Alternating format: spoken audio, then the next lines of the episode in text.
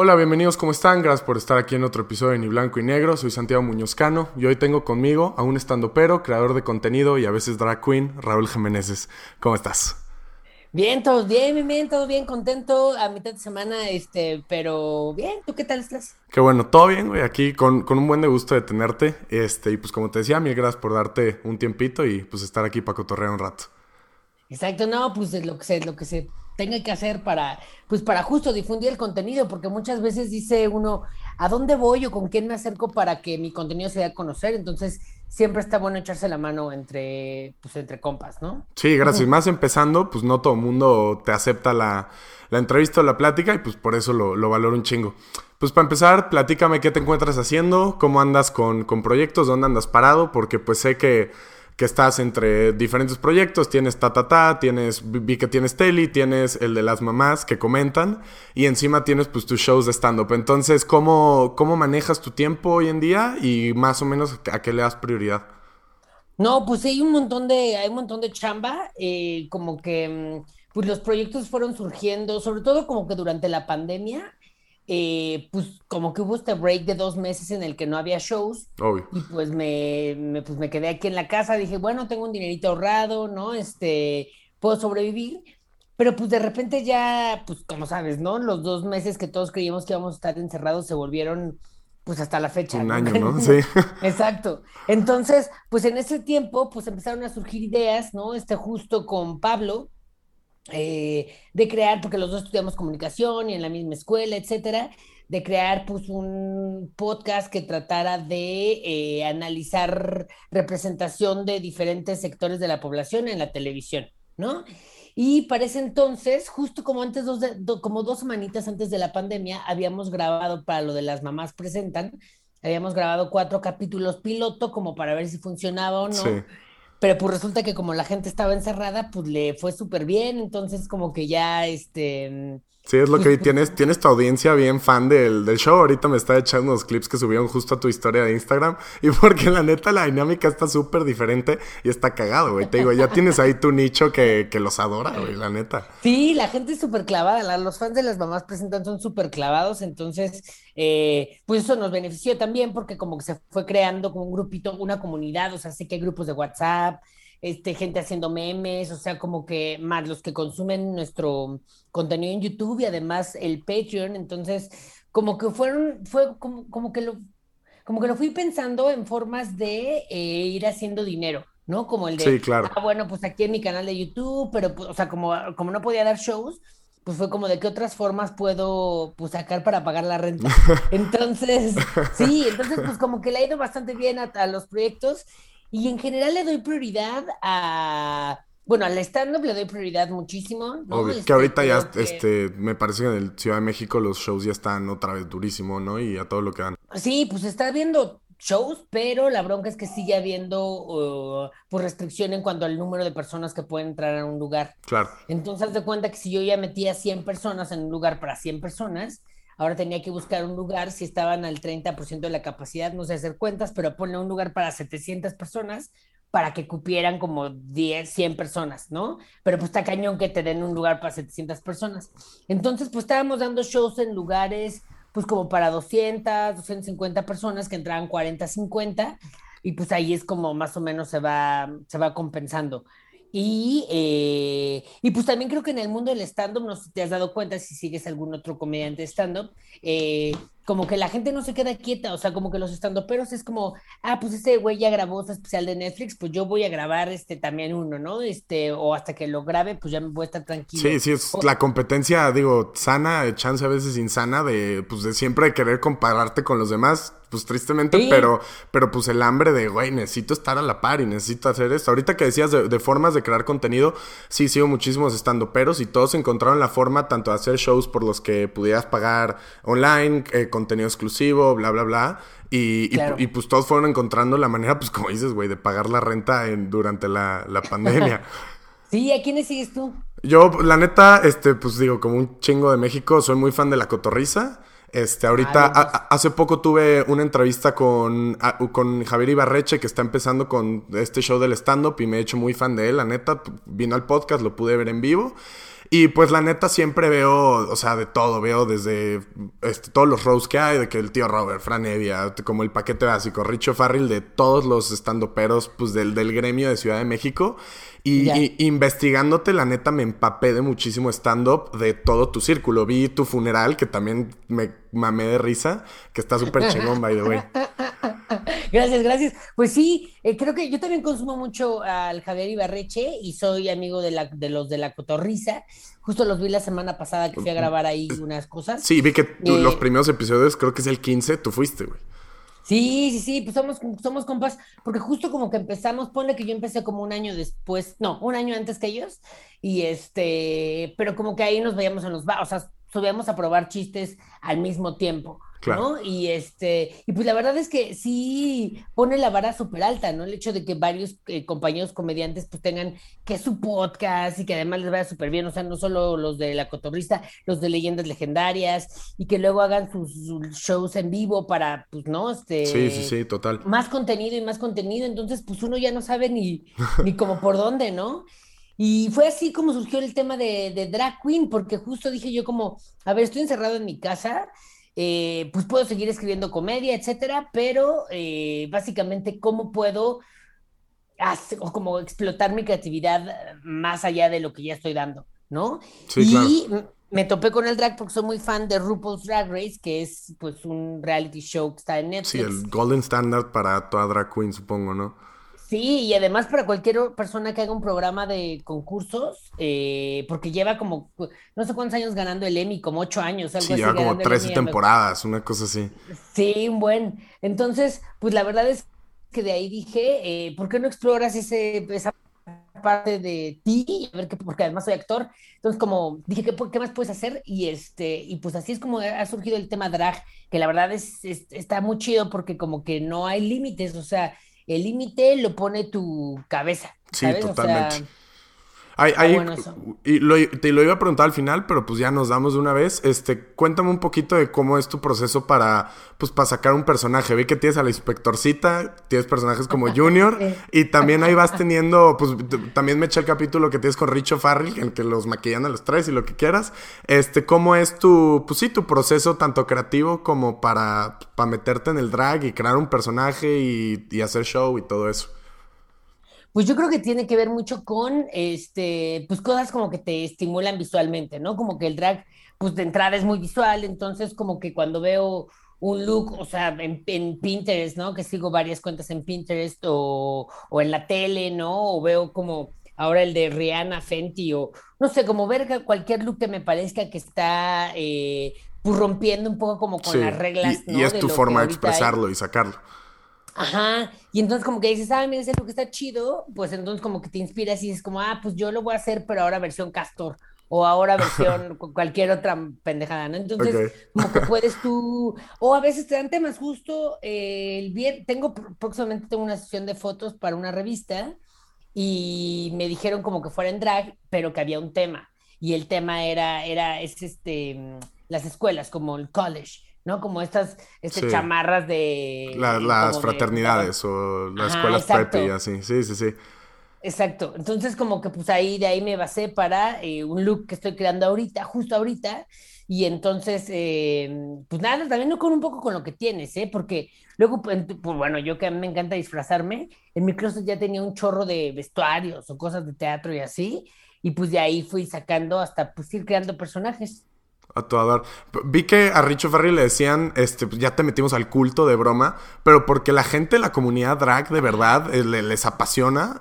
Digo, obviamente te tiene que apasionar para hacer eso, pero lo, lo, incluyen como gran parte de su vida, es lo que veo. Y además, pues digo, entran otros factores como de que, pues sí cuesta, ¿no? Arreglarse y todo eso es un dineral, pero veo que sí es una comunidad súper, súper que no sé, como apasionada por lo que hace y, digo, también lo veo contigo, a cada rato veo unos, unos, este, no sé cómo llamarlo, porque no sé si es un disfraz, pero veo cómo te arreglas y dices, no mames, está cabrón. Sí, como los vestuarios, ¿no? Justo te tengo una anécdota que cómo estaba este ah ya me acordé. Pues este, fuimos, estábamos éramos somos amigos de Richie no este Pablo y yo. Y entonces en algún punto eh, Richie quería ir a ver eh, drag queens y le dijimos como de ah pues te vamos a llevar nosotros a un lugar en el centro y, güey, tú tranquilo porque pues nadie te va a reconocer, o sea, te la vas a pasar, va a ser la mejor noche de tu vida porque pues nadie, nadie te, va a reconocer, entonces nadie te va a pedir fotos, te la vas a pasar poca madre y vas a ver drag queens, todo chido, ¿no? Y pues ya llegamos con él, nos dieron ahí una mesilla, este, y su novia desde entonces, entonces estábamos ahí sentados los cuatro, y de repente la drag queen que era hostess dijo, ah, pues esta noche tenemos a Richo Harry. y fue como, ¿qué? No, eso no fue lo que le vendimos. Y entonces pues toda la gente ya fue a pedirle fotos y ya sabes, ¿no? Este, pues la verdad es que a partir de ahí como que se la pasó muy bien y como que vio que era un ambiente mucho más relajado en el que, pues en el que casi todos, pues como comunidad LGBT, como que procuramos tener esta onda de igualdad, ¿no? Como el de no hacer la diferencia de en este antro no entras o este antro no es para ti o, ¿sabes? Sino como el de, pues todos aquí, este, está, jalamos parejo. Y entonces como que sintió esa vibra de, este, pues aquí todo el mundo es igual, o sea, si seas Richo Farrell o, cualquier drag queen, este, pues te vamos a dar la chela, este, pues lo que nos, lo que nos tengamos que tardar en darte la chela, ¿no? Entonces yo creo que eso le gustó mucho y después ya pues en su casa que veíamos Masterchef, nos juntamos para ver Masterchef, eh, empezamos a ver también cosas de RuPaul. Eh, y entonces como que dijo, ah, pues mira, sí está chido, etcétera. Pues, eh, o sea, le encantan los reality shows y programas de concurso. Y pues de ahí fue que nos invitó al, al ñam ñam, como justo porque quería vivir su primera experiencia con amigos pues que lo llevaron a ver dragas por primera vez. Sí, es, y es una locura la, la, transformación. El capítulo dicen que se parece a la hermanastra más fea. que la neta sí. Pero... Y creo que ya lo, ya lo hizo Hugo Blanquet, lo hizo justo en un live y quedó igual de fea. Entonces ya sé, o sea, ya no es la maquillista. Sí, y me empecé a meter en todo este mundo porque también vi que Javier Ibarreche hizo drag, entonces investigué, así caí contigo con este con ver tu contenido como drag y pues te digo, es un mundo muy muy interesante. Ahí también una de mis mejores amigas me metió a, ver este RuPaul una vez con ella y era muy escéptico como, como de que qué tan divertido puede, puede estar y nos mamamos una temporada en un día, así, porque sí está la, neta sí es, es todo un mundo, pero sí se me hace súper interesante, la verdad.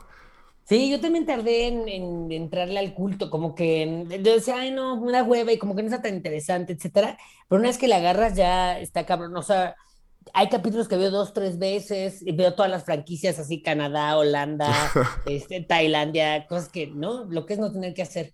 Y, este, y yo no sabía que el Javier, al Javier Ibarrecho lo habían este, dragueado también. Sí, apenas. Soy súper fan de su contenido. Sí, sí, la neta es, es, un crack en lo que hace y es muy carismático y le, y le, y le funcionó la neta bastante bien.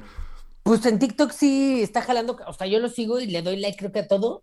y en estando, pues ya tenía, él ya tenía como tres años, ¿no? Tratándose, bueno, no sé muy bien. Sí, tenía ratillo este, con una rutina ahí, ahí, en YouTube, que la neta muy cagada y apenas ya se reventó un show de una hora. Este, fue a Puebla, yo, yo estoy en Puebla y lo fui a ver en persona y este, y pues sí, gracias a su audiencia de TikTok lo están viendo más en el stand-up y le está jalando, güey, la neta. Ah, pues qué chido, qué chido, porque yo me acuerdo cuando cuando él estaba empezando, como que se nos acercaba, decía como, no, pues, pues no sé cómo hacerte, súbete, súbete a los open mics, pero qué bueno que ya encontró su camino.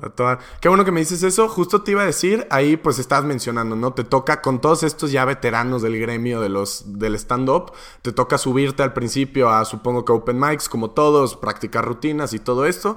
Platica que, platícame ahí cómo fue tu acercamiento al stand-up, sé que tienes, pues como dices, tienes este, como background de teatro y trabajabas en una postproductora, pero pareciera que tu, tu lanzamiento al stand-up fue muy orgánico y que te dejaste llevar por la inercia, o al menos así lo platicas. Y Totalmente. sí, sí, sí, tomas un curso con Sofía, que supongo que te da las bases, pero cómo te empiezas a empapar en el mundo del stand-up y terminas siendo, pues ahora sí, lo que eres hoy en día. Claro, pues mira, yo tengo que haciendo stand-up como cinco, tal vez cinco, seis años, cinco años y medio, ponle. Y este, y justo todavía no estaba tan de moda, pero ya estaba empezando a estar de moda. Eh, pero pues me metía en una cosa, o sea, yo no jamás pensé dedicarme solamente al stand-up, ¿no? O sea, como que yo pensé que iba a ser un hobby o como tomar un cualquier otro curso, sí, al final del día como actor dije, pues me va a servir, ¿no? Y este, pues después del curso de Sofía, justo ella como que invitó el día de la graduación, porque hay graduaciones en los cursos de stand-up, invitó a unos productores, unos productores de, pues, de contenido, ¿no? Hacen series, hacen este, películas, hacen varias cosas. Y eh, ellos tenían un programa que se llamaba eh, Buenas noches con Félix, no me acuerdo, pero un late night show donde invitaban a influencers de, em, pues influencers para hablar de, de, como está de TikTok y ajá, como de qué hacen en los TikTokers. Claro. Y, este, y entonces ahí me acuerdo que conocí a Richo Farril y ahí conocí a Esmeralda Soto, que es otra, como que era de TikTok ahí muy este, famosilla. Sí. Este, que esto cuando el stand muy verde, ¿no? Supongo en, México. Yo creo que tenía como unos cuatro años de existir el stand-up. Ahorita tiene como once o sí, Sí, sí. Y entonces, eh, pues ahí conocí como muchos, muchos influencers y, eh, y al mismo tiempo, pues yo me seguí subiendo a los open mic porque yo creo que eso es lo que, lo que va a ayudar a cualquier comediante a, a que jale, ¿no? Como pues subir, no, no hay otra fórmula más que subiéndote y subiendo al Sí, es como, es como un rito de pasaje de que todo estando pero pasa, ¿no? Y también esos días que te trepas, y al menos eso he visto a los estando peros como lo platican, treparte un día y que nadie se ría, o treparte un día y sentir que traes una, una rutina perrísima y resulta que solo un minuto está bueno.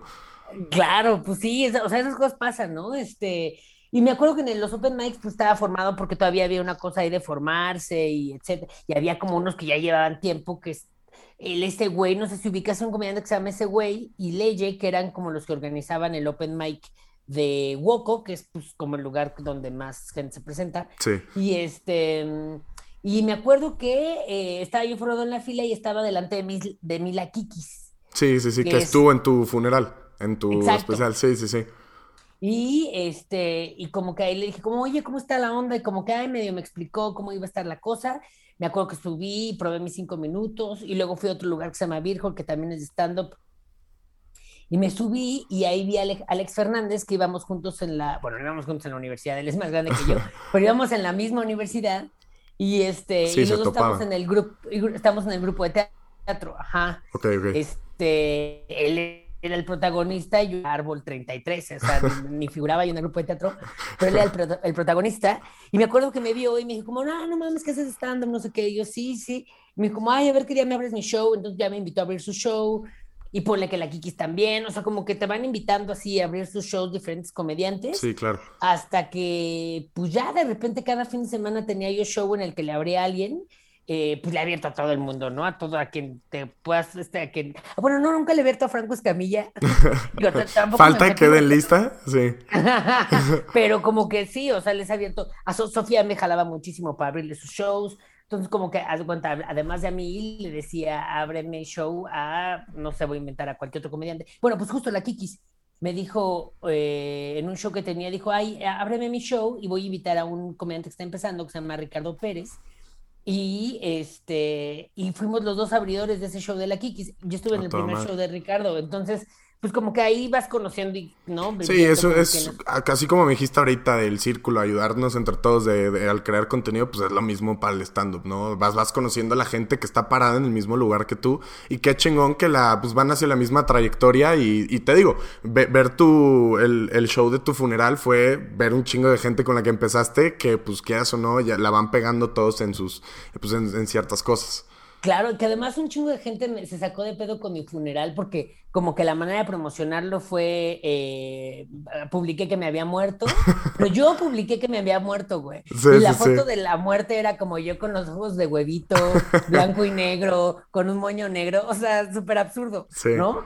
Este, que además, pues si sigues que este, cuentas de comediantes es porque, pues, sabes que ahí va a haber puro desmadre, no, no la sigues para informarte. Y entonces la gente, después ya salió que era un show y la gente se puso pésimo, güey. Se enojaron así como de, no se juega con eso, no sé qué. Y yo como, güey, es un puto chiste. Se agarra el pedo. Sí, pero pues, pues me acuerdo que, que, estuvo, estuvo bastante chido y justo invité como gente con la que me llevo mucho del stand-up. O sea, gente que me, con la que sí son mis compas para, pues, para yo no sentirme tan pues tan mal diciéndoles cosas feas ni ellos diciéndome cosas no, feas. No, y, se veía porque se tiraron, se tiraron culero, güey. Sí se dijeron de todo y, parejo, la neta. sí, y es mejor, es mejor la verdad cuando haces dinámicas de roast, hacerlo con amigos que con gente que casi no te llevas porque pues puede ser ahí medio incómodo. Claro, claro. Platícame un poquito de cuál es tu proceso ahora que ya llevas pues años de trayectoria como estando, pero de crear tu rutina y ir puliendo tu rutina y perfeccionarla. Eh, vi que tú decías que te das cuenta que y gran parte de tus chistes son hacer observaciones muy puntuales que al ser verdaderas pues dan risa, pero y también que tanto te basas como en tragedias o desgracias propias, porque por ejemplo hablando del roast y hablando de tus de las peleas de Comedy Central de comediantes, vas parado y sabes que te van a tirar que si tu estatura y que si otras chingaderas, tú solito empiezas diciendo, ya sé que tengo mi voz y cómo me voy a ligar una chava, que, veo que, tienes mucho ese chiste. Platícame cómo es tu proceso de, seleccionar chistes, pulir tu rutina y pues ya llegar al, como que al producto final. Claro, pues es, muy raro. Yo creo que mm, regularmente pues, pues, trato que, bueno, procuro que pasen cosas, ¿no? O sea, eh, está bien cómodo, me encanta estar en mi casa y es muy cómodo, pero pues hay veces que tengo que salir para, pues, hacer cosas en el mundo. Y entonces en, esas, en esos trayectos, haz de cuenta que tengo que tomar el metro para cualquier cosa, para ir al centro. Entonces voy al, me, subo al metro y entonces ya vi este, un señor que este, pues, está peleándose con otro güey ahí en el metro. Entonces como que digo, güey, estuvo bien cagada la pelea porque ninguno de los dos estaba diciendo nada con sentido. No sé, entonces como que anoto eso como de dos señores hablando sin sentido en el metro. Este, o que me encuentro una señora que trae a su perrito vestido como caperucita roja. Digo, güey, cagadísimo que ya vistan, disfrazan a los perros. Y entonces como que lo anoto y luego, eh, ya cuando tengo tiempo, pues me siento frente a una compu y digo como, a ver, ¿qué es lo que me dio risa de esto? Ah, ok, pues voy, voy como que voy bajando la, pues lo que me pareció chistoso, lo voy escribiendo todo así sin chistes, nomás como... Sí, las observaciones que, que tuviste, ¿no? Ajá. O puede ser que eh, me haya acordado que fui a ver a mamá y mamá como de, ay, sí, de chiquito te sacaban los mocos y se los embarrabas a tus tíos. Entonces yo como, güey, qué cara, entonces ya lo anotaba ahí, ¿no? Este, entonces ya cuando tengo tiempo, pues trato de desarrollarlo y e irle buscando chistes, ¿no? Como el de, a ver, aquí cómo puede ser más chistoso este, esta situación. Y pues ya, y una vez que está listo, pues lo voy a probar a un open mic. Eh, si veo que funciona, pues ya lo subo a mi show. Si veo que no funciona, lo vuelvo a probar en algún otro Open y o le voy agregando cosas. Sí. O eh, lo puedes ir tallereando con otros amigos comediantes. O sea, como que dicen, ah, bueno, vamos a juntarnos todos a tallerear. Este, entonces cada quien trae chistes y te, te van contando, mira, tengo esta premisa, a ver qué te parece. Sí. Este, y pues ya así vas, vas armando tu, rutina. Me da un chingo de curiosidad, platícame un poquito de cómo son esas sesiones de tallereo, que justo si no me lo decías te iba a decir, oye, y el tallereo tú lo usas así, porque también es una herramienta que veo que muchísimos estando peros este, no, no tienen miedo en usarla. Platícame esas sesiones, supongo que te, que te juntas, como dices, con tus amigos estando peros de confianza, y qué tanto es tomar este, crítica constructiva positivamente y tomar el comentario de, güey, este chiste la neta no da risa y, y pues eso, güey. ¿Cómo, cómo, cómo, son esas sesiones? Pues sí suele pasar, güey, porque hay comediantes que sí son mucho más eh, directos, ¿no? Que dicen como, no, no da risa. O tú se lo estás contando como para ver cómo reaccionan y nadie se ríe y dices, verga. Entonces, eh, pues sí, lo, lo, mejor es que te juntes con gente con la que tienes eh, buena química y como que tienen un poquito el mismo sentido del humor, porque luego suele pasar, por ejemplo, Ray Contreras, ¿no? Que es un comediante que es muy mi amigo, muy, muy, muy mi amigo. Em, pero cuando tallereo con él, como que siento que no llegamos a mucho, mm, como a algo en concreto, porque en realidad eh, tenemos sentidos del humor muy distintos, ¿no? Igual al revés. O sea, como que él es un comediante que escribe mucho en el escenario, ¿no? A diferencia de yo que soy como de, tengo que estar ahí como súper bien escrito para cuando yo lo diga y ya esté aprendido, etcétera. Claro. Él como que es muy de, hay que improvisar y vamos a ver qué pasa y como que en el escenario, pues, pues es un genio, güey, entonces le va muy bien eh, improvisando en el escenario. Eh, pero, pues a tallerar con él, pues, pues, yo no puedo, ¿no? Pero hay comediantes como Isabel Fernández que me encanta tallerar con ella. Este, de hecho, hace sesiones, de repente hace sesiones en su casa donde invita a comediantes que también son sus compas y que es como de, a ver, este, en vez de estar contándonos sus chistes, hacemos como un open mic ahí en su sala y este y acabando de sus chistes cada quien les da retro y pues ya tú vas diciendo ah ok sí está chido no está chido lo importante es como agarrar las cosas que tú creas que te parecieron valiosas y eh, probarlas que a lo mejor dices no estoy de acuerdo pero vamos a probarlas porque a lo mejor funcionan no sí, entonces sí, pues el, el, chiste es agarrar tú o sea yo por ejemplo si le hablo como a cinco seis cuates, les digo, oigan, este, vamos a echar unas chelas aquí en la casa, tallereamos y pues ya este, cada quien va soltando sus chistes eh, pero pues todo termina obviamente en, en, peda, ¿no? Entonces, no siempre se puede tallerear así. Claro. Ahí, ¿qué tanto tú crees que tu acercamiento a la comedia ha cambiado a través de los años? Digo, ya llevas un ratote de, de trayectoria, te decía, eres ahora sí que de los veteranos de, de los de Ciudad de México. ¿Tú, ¿Tú, has sentido ese cambio en tu, en tu comedia? Así como muchos artistas, muchas, no sé, cantantes dicen, mi música en ese tiempo definía quién era. ¿Sientes que tú has tenido un crecimiento? Porque digo, es un, es un proceso de aprendizaje que nunca termina también, de retroalimentación con tus compañeros. Personalmente, ¿cómo has visto ese cambio de, de Raúl Meneses en, en, tu comedia a través de los años, güey? Claro, definitivamente mi comedia ha cambiado, ha cambiado, ha cambiado, ¿no? Por lo, por lo pronto ahora me preocupa mucho más no lastimar a grupos vulnerados mientras hago un chiste. Claro. Entonces, que antes me valía madre, antes yo decía, eh", y era, no, como que era mucho más, eh, ¿cómo se dice? No sé si quiero decir políticamente incorrecto, pero por lo menos eso, me valía madre si lastimaba a alguien, ¿no? Y ahora, eh, pues con todos los movimientos que ha habido, ¿no? Que además me parecen muy importantes, ¿no? Como el de el Me Too de mujeres o como, pues no discriminar a la banda LGBT o en general es como a lo que me enfoco, ¿no? Porque tampoco puedo ser pastor de todas las causas y entonces ahora voy a defender todas las causas, que tal vez sí, o por lo menos es lo que trato, pero no en mi comedia.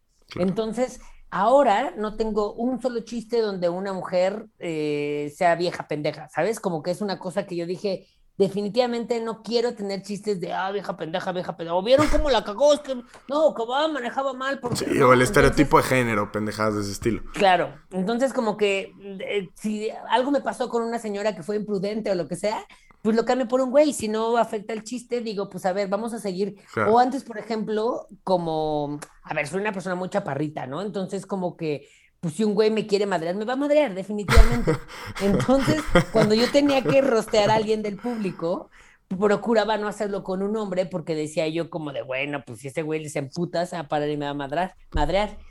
Entonces después, justo apenas hace como dos semanas caí en cuenta, dije como de, güey, no, pues pues chingatelos, o sea, ¿por qué no? Entonces, este, ahora, ahora solo me meto con hombres, este, pues para ver, güey, ¿no? Para ver qué. Para tantear también. Pues hasta dónde puedo llegar yo. Sí, claro. Ajá. Y porque ya, ya basta, ¿no? De chingar a los que son chingados todos los días. sí, creo que es muy fácil caer en el, en el humor de, pues como lo acabas de decir, chingar a los que siempre, a los que siempre se chingan. Y también te digo, no sé, es como el, el acercamiento de cada comediante es diferente. Sí me ha tocado ver comediantes que dicen, güey, en cuanto compras un boleto, un stand-up, estás dispuesto a oír lo que caiga parejo contra todos. Hay muchos comediantes, este comentario me lo hacía Javier Barreche, que siempre sus, sus stand-ups los empieza tirándose a él primero. Se tira de que estaba gordito que la chingada en la prepa, y de ahí sí, riega parejo, riega parejo para todo mundo. Pero yo sí estoy de acuerdo en que es muy fácil, por ejemplo, y, digo, a veces, a veces se ve en comediantes que se defienden en, ay, es que es el personaje. Y de que tiran culero a grupos vulnerables y, ay, es que es un personaje, yo no creo así. Y digo, es una forma, se me hace muy fácil y tal vez un poco cobarde de, defenderte de, de los chistes o de las ideas que tienes. Claro, y sobre todo muy poco creativo, porque cuando te pones a sentar, o sea, cuando te sientas a escribir, ¿no? Yo de, ah, vi a este, estos señores peleándose, ¿no? Este, y te pones a escribir y como que empiezas a, a checar que tus chistes, pues en realidad están afectando a algún sector de la población, eh, pues ya no es tan fácil escribir. Y, y, de repente, a ver, también uno tiene cierto sentido del humor que te, pues que te orilla, ¿no? O sea, hace poco tenía un chiste, justo cuando empezaba como toda esta onda de lo políticamente correcto, sí. tenía yo un chiste, no, empecé a escribir un chiste y dije, güey, siempre me ha dado mucha risa cómo pintan las escuelas primarias, es que las pintan afuera como las de oficiales, las pintan como los mismos niños. Sí. Y dije, güey, siempre quedan culeros los pinches dibujos, ¿no? Y ahí como que dije, ah, claro, pues no, o sea, me estoy burlando de los niños, no hay pedo, ¿no? Pero eh, al final del día, como que, como que fue creciendo el chiste, fue creciendo y fue creciendo, hasta que ya había una situación en la que una niña sin manos pintaba la pinche escuela. Entonces yo dije, güey, ¿qué pedo mi, mi sentido del humor? O sea, como que a pesar de que tú quieras hacer las cosas de alguna forma correctas, pues también hay cosas que te dan risa, ¿no? Y que, y que no está mal, siempre y cuando no sea con el afán de ofender o que digas qué asco o que, ¿sabes? O sea, tiene que ser como un balance en el que sí están incluidos en los chistes, sin embargo no te estás burlando de ellos. Sí, totalmente. Sí, sí, claro. Y hay, muchos, muchísimos comediantes que son muy inteligentes al como navegar en esas aguas de, de ser controversial, de pasarte de lanza con un, con un comentario. Y, y digo, no sé cómo, cómo decirte esto, pero te das cuenta cuando la persona cuenta el chiste. Eh, es, mucho el tono, la forma y el contexto en el que lo cuenta, ¿no? Y que te das cuenta, no, no se está pasando de lanza por quererse pasar de lanza, lo está diciendo para, para poner un tema sobre la mesa, también se puede a veces, y también te digo, el contexto en el que dice las cosas, pues lo hace un chiste, y bueno, hay, a veces oyes cosas durísimas, te digo, tú estuviste en la cotorriza, a veces dicen cosas pasadas de lanza, chistes de síndromes de Down, pero pues la gente se termina cagando de risa, güey. Claro, sí, pues también esos güeyes han aprendido, ¿no? Como el de hasta dónde estirar la liga y, el chiste sea que sea siempre mm, burlarte tal vez del estigma que hay alrededor de eso y no de la persona en particular, que además pues ni, ni idea tiene, ¿no? Entonces, sí, creo que por ahí, por ahí puede ir. Platícame cómo fue, y te iba a decir, pues felicidades, tienes un eh, especial en Netflix. Eh, se, ha, vuelto como carrusel de, carrusel de ternura, échenle un ojo. Y porque se ha vuelto ahora sí que como un, un pasito más que, que, todo comediante de México quiere tener, ¿no? Como tener tu especial en Netflix es como un gran logro, la neta, por eso te digo felicidades. No lo había visto, me lo eché haciendo la investigación y está muy chingón. platícame cómo fue tu, cómo fue tu acercamiento, cómo es trabajar con una empresa tan grande como Netflix y qué tanto te metiste al proceso creativo y a la producción de eso, porque tiene, tiene, dinámicas muy chingonas, como que es cuando este es de dos personas, es con tu amigo Coco, y pues es, un especial que se va turnando, cambian las luces, de cuando estás tú es una tonalidad más clara, cuando está él es, más rojo. Cuéntame cómo fue todo el proceso de, de trabajar con Netflix y sacar tu especial. Pues la verdad es que sí, me siento bastante privilegiado en el aspecto de hay 10, 12 comediantes mexicanos que tienen especial en Netflix. Y eso pues está muy chingón, ¿no? Ser uno de esos 12 de los 10 mil que hay. Bueno, no sé si 10 mil, pero ponle 5 mil. y entonces, este, pues bastante bien. La verdad es que fue algo bastante orgánico y natural, como que estaban eh, unos productores buscando justo eh, a quiénes grabar, porque habían grabado una habían grabado una camada de especiales que eran el de Richie, el de Sofía, el de Manuna, el de no me acuerdo quién más, Daniel Sosa y Carlos Vallarta. Sí, que fueron los, fueron los primeros, me parece, ¿no? Exacto. Entonces querían, como les fue muy bien, querían grabar una segunda camada, pero pues con otros comediantes, ¿no? Entonces, eh, bueno, venía otra vez uno de Sofía, otro de Richo Farrell, este, y pues dentro de los comediantes que tienen que buscar, pues también no es como vamos a poner puro hombre en blanco heterosexual o pura mujer este, blanca güera, ¿no? Este, guapa. Entonces, como que tenían que buscar diferentes este, mm, poblaciones, ¿no? También porque, pues si no, vas a ver ahí el mismo especial cinco veces, o sea, entonces, pues ya buscaron como dentro de la comedia alternativa, pues estábamos Coco Celis y yo, este, ya llevábamos como un año haciendo show juntos, eh, justo pues porque pues antes no llenábamos ni, él ni yo, entonces decíamos, pero juntos tal vez ya Sí, juntar audiencias. ¿Y viste el cambio cuando se empiezan a juntar? Sí, claro, claro, totalmente. O sea, yo, bueno, yo antes no hacía show, yo empecé a hacer show solo hasta después del especial de Netflix porque, em, pues sí, pues como que da miedo, ¿no? Hacer tu show solo, dices como no, nadie va a ir o van a ir 20 personas, no sé. Sí, la pinche incertidumbre ha de matar. Claro, y entonces, no, sí, esa es de las cosas más difíciles de hacer stand-up, de saber, no sé si va a ir gente a mi show, y entre menos gente haya, pues más difícil va a ser el show, entonces, pues sí, está cañón. Y, este, pues fueron a ver el show y les gustó mucho, y acabando dijeron, oigan, pues sí, este, eh, lo vamos a proponer para Netflix, y pues les avisamos. Y la verdad es que trabajar para Netflix ha sido una muy buena experiencia, ¿no? No solo te pagan bien, que eso es importante, sino que además permiten que estés involucrado en diferentes etapas del proceso creativo. Entonces, eh, pues me acuerdo que estaban como de, bueno, pero queremos hacer la diferencia para que no sea un especial de ah, un comediante, corte, otro comediante, sino como de cómo lo podemos hacer diferente. Entonces surgieron un chorro de ideas. Me acuerdo que estaba, que habíamos pensado en un escenario giratorio, o sea, como que, que girara el escenario, entonces que estuviera yo, ¿no? Y luego girara y fuera Coco, y luego otra vez girara y fuera yo, pero como un chiste y luego el chiste del otro, luego el chiste del otro. Que en producción hubiera sido una locura, me imagino, ¿no? Poder poner eso en un escenario, güey. No, y también pues la gente va a ser como de, ah, ok, entonces en lo que da la vuelta al escenario, que pone que dure dos minutos o no sé qué, hago. Sí, es tiempo muerto, total, sí, sí, aplaudiendo, no sé, como que es raro, es raro. O sea, como que se iba a perder el ritmo que tiene el stand-up y que como comediante vas construyendo. Y además, justo mi ritmo y el ritmo de Coco Celis son ritmos totalmente distintos. El mío es como súper, eh, órale, ¿no? Y el de él es muy, pues, lento y como, muy, distinto, güey, ¿no? Entonces, este, pues no, no iba a funcionar. Y entonces lo que al final em, se decidió fue que eh, se llama Carrusel, un poco porque también teníamos como este desmadre de, queríamos, ah, nuestro show completo se llamaba, el show de los dos juntos se llamaba Cómplices al Rescate. Ok. Pero esa, ese título tiene un chingo de derechos. Entonces, pues, sí, ¿no? Como que todo el mundo siempre se ha llamado Cómplices al Rescate, o, ¿no? Y había una telenovela, etcétera. Entonces dijimos, ¿qué otra cosa nos da vibes de telenovela infantil sin que sea exactamente Cómplices al Rescate? Pues dijimos Carrusel de Ternura.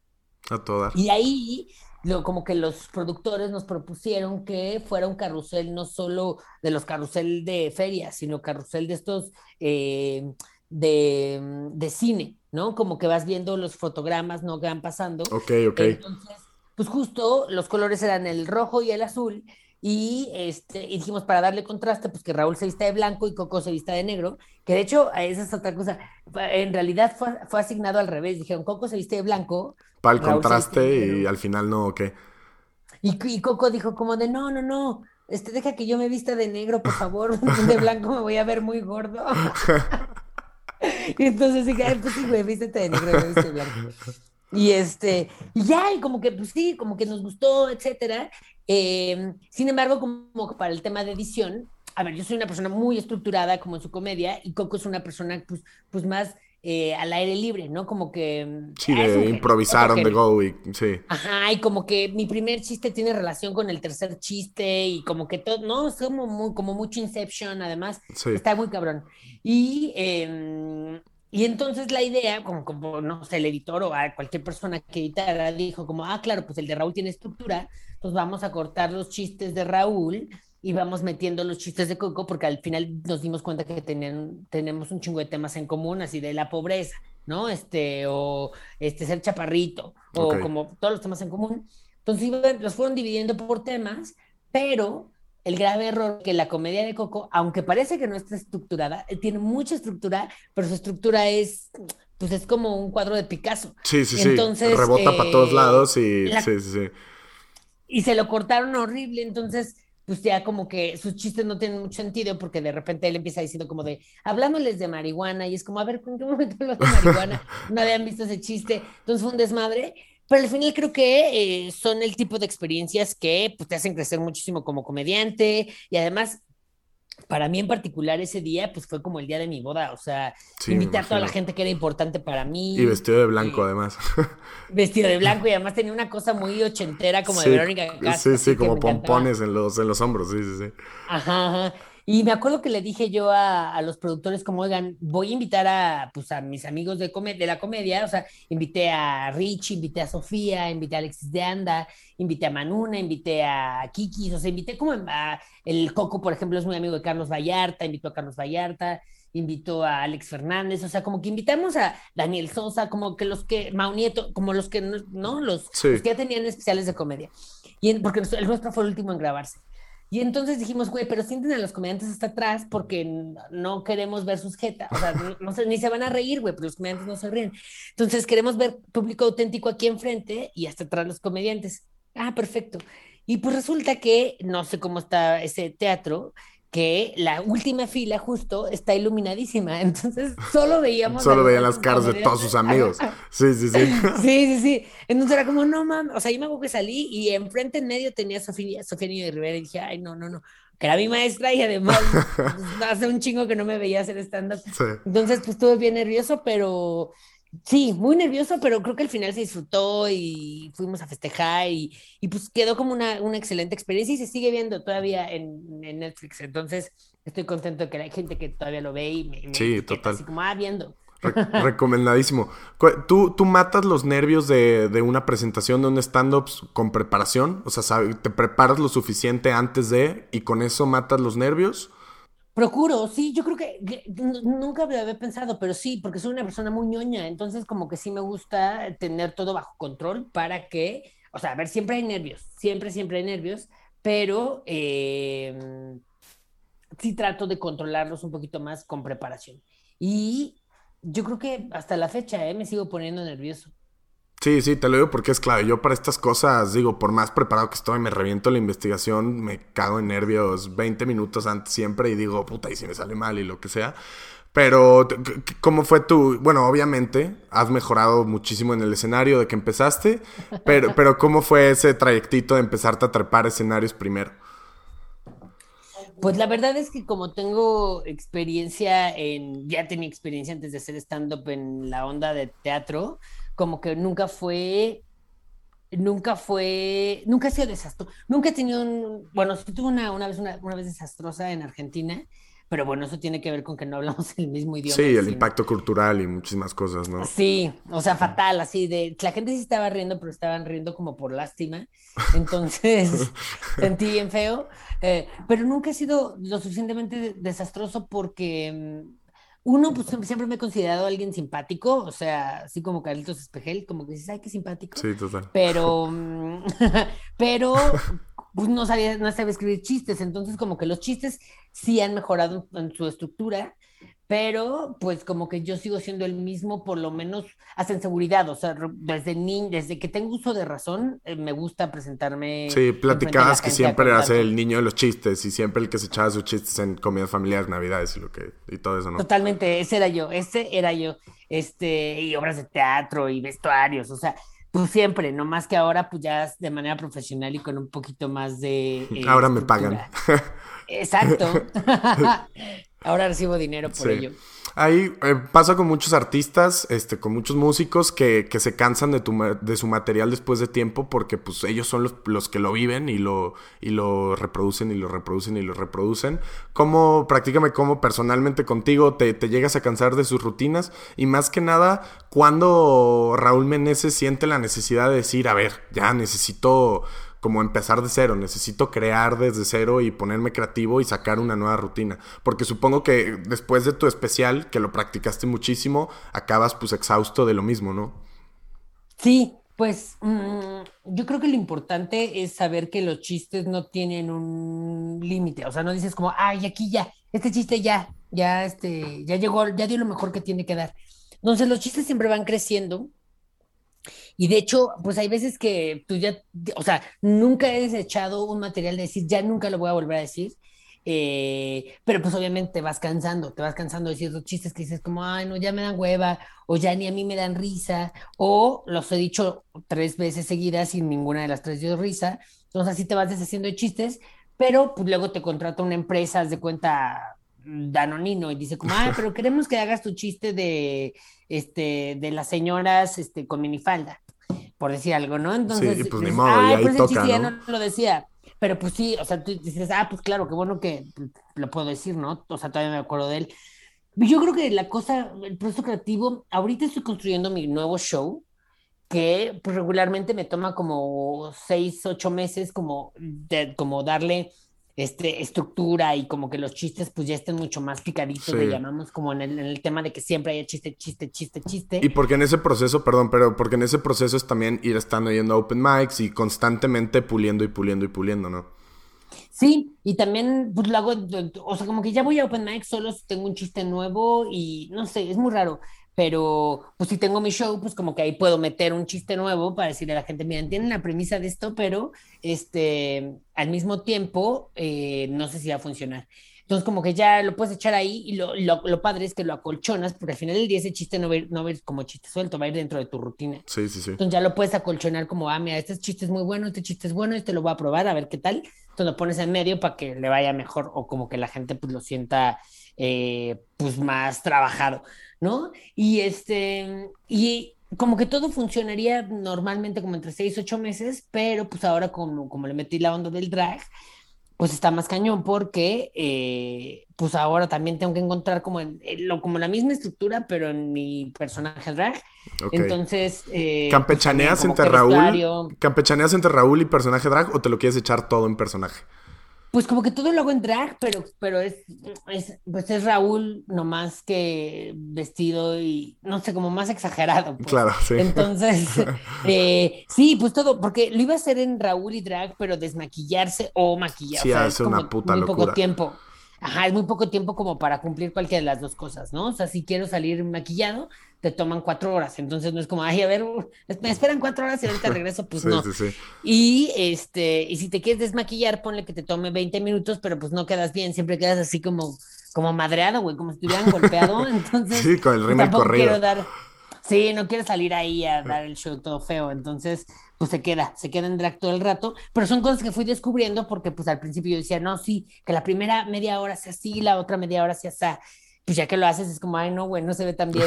O lip syncé ahora canciones de Luis Miguel, entonces pues también como que esas canciones en qué parte del show van a ir, Claro. este, quién me va a abrir o quién va a haber host, no va a haber host, este, van a hacer lip syncs también esas personas, este, qué tal, o sea, cómo podemos incorporar estos dos mundos para que se vea como una unidad y no tanto como de, pues, como cabos sueltos.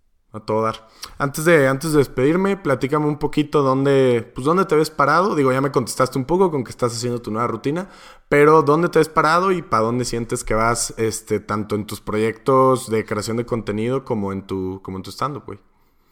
Pues yo creo que mmm, me veo bastante eh, comprometido conmigo, sobre todo, ¿no? Como el de, este, ¿qué es lo que a ti te gusta hacer o qué es qué show, qué tipo de show te gustaría ver, dónde te gustaría, Sí. este, etcétera, etcétera. Y sigo pisando ciudades que te, nunca había ido, ¿no? O sea, como que de repente Celaya, donde no había dado show, o Mazatlán, que me invitaron, ¿no? Este, y eh, seguir con los venues que ya conozco, ¿no? Así como Ciudad Juárez, Tijuana, Guadalajara, como venues que ya, con los que, los que ya tengo mi público y que ya llevo varios años yendo. Este, entonces, pues sería eso, ¿no? Como el seguir explorando dentro de México. Bueno, también ya fui a hacer stand-up en Colombia, en Argentina y en España. Y pues como eso, ¿no? Como seguir viendo cómo tu comedia deja de ser tan local y puedes llevarla a otros países, ajá. Ah, también en Los Ángeles de este, hice stand-up. Entonces, Qué pues chingón. ese sería mi objetivo, como un poco seguirle por ese lado, no, no enfocarme nada más en la Ciudad de México, sino pues yendo Sí. a lugares que, donde no había hecho stand-up antes. Y, y creo ese es como la, la el pequeño gran plus de, de ya hacerte el renombre o de ser conocido en la escena, que puedes empezar a, a pensar en qué quiero hacer yo y no qué hacer para crecer, para que me conozcan, para todo eso, ¿no? Sí, claro, no, pues es que sobre todo creo que es mientras tú estés convencido de lo que estás haciendo y te gusta, eh, pues otras personas lo van a jalar y lo van a ver como auténtico, porque si lo ves como de, ah, es que haciendo esto voy a, este, pues como que se pierde esa mm, autenticidad y al final del día vas a terminar haciendo algo que ni te gusta tanto. Entonces, pues sí, como que ya me enfoqué y, y también eso, como no, pues no compararte con los demás de, ah, sí, no mames, la cotorriza ya tiene millones de, pues sí, qué chido, pues Sí, no, sí. les Y pegó, te da pero mejor- pero... Sí, claro, a mí me, me da gusto, por supuesto, porque además siempre creo que es bueno que nuestros compañeros, colegas, estandoperos hagan ese tipo de cosas porque nos abren puertas a otros, Totalmente, ¿no? sí. Eh, pero pues gracias a eso, pues ya también yo, a lo mejor ese es el objetivo de Ricardo Slobotsky, a lo mejor mi objetivo es este maquillarme más bonito, ¿no? Y ya con eso. Entonces, pues sí, ahí, ahí- ahí van las cosas, como que cada quien de- debe tener prioridades y objetivos distintos, y el chiste es como que eh, pues tú estés satisfecho con eso. A toda madre. Pues Raúl, no me queda nada más que agradecerte. Este, muchas gracias por tu tiempo. Disfruto mucho estas pláticas. Estuvo muy chingona. Y pues Sí. nada, nos andamos, nos andamos hablando cuando salga el capítulo. Y pues nada, muchas gracias, güey. Se fue de volada, este, muchas gracias, y sí, Sí. avísame cuando salga para compartirlo. Obvio. Aquí le- les voy a dejar abajo todos los links, tanto del especial de, de Raúl como sus redes sociales. Y pues nada, nos vemos en la próxima. Adiós. Gracias, bye.